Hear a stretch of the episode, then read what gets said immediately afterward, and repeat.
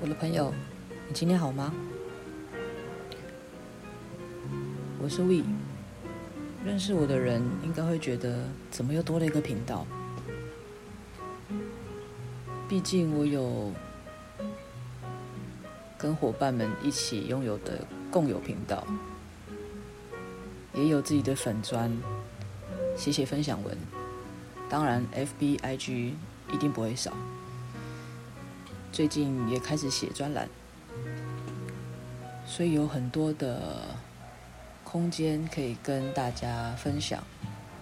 我真的是一个非常非常爱分享的人，但是已经有了这么多的地方，这么多的管道可以分享，怎么又开了一个自己的 podcast？我想是源自于我真的很爱喃喃自语。很久以前有听说过，喜欢自言自语的人比较聪明。我是没办法证实这件事情，我只能证实的是，我真的很爱对自己说话。会起心动念做这样子的一个频道，其实已经很久了。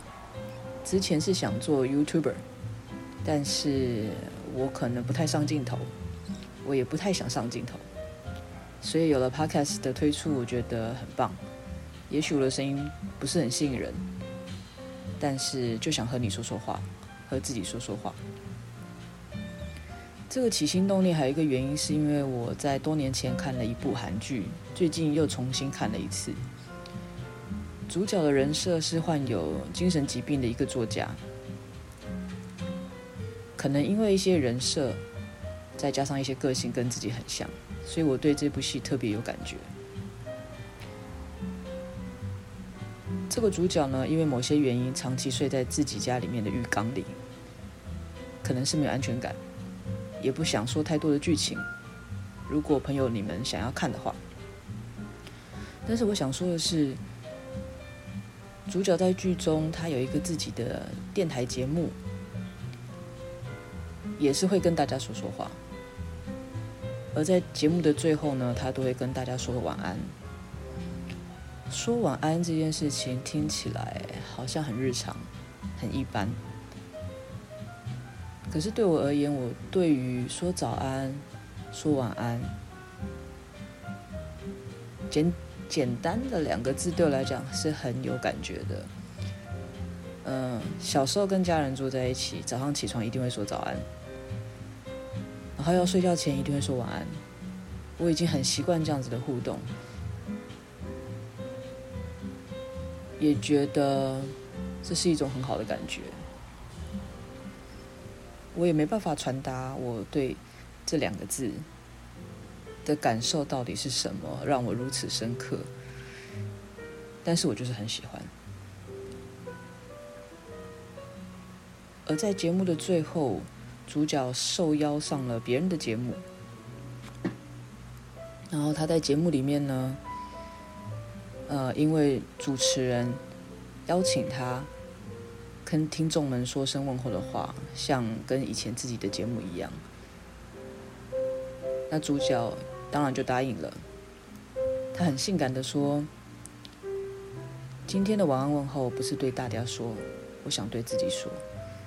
这些日子以来，我总是问候别人还好吗，并且向他们说了无数次的晚安，但我却从来不曾真正对自己说过。”各位今天晚上也不要对别人，而是对自己问候一句：“你真的没事吗？”并且说一声温暖的晚安。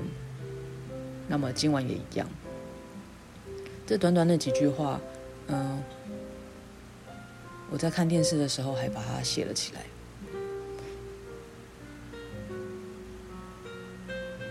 正在收听的你们有多少次真正对自己对话过？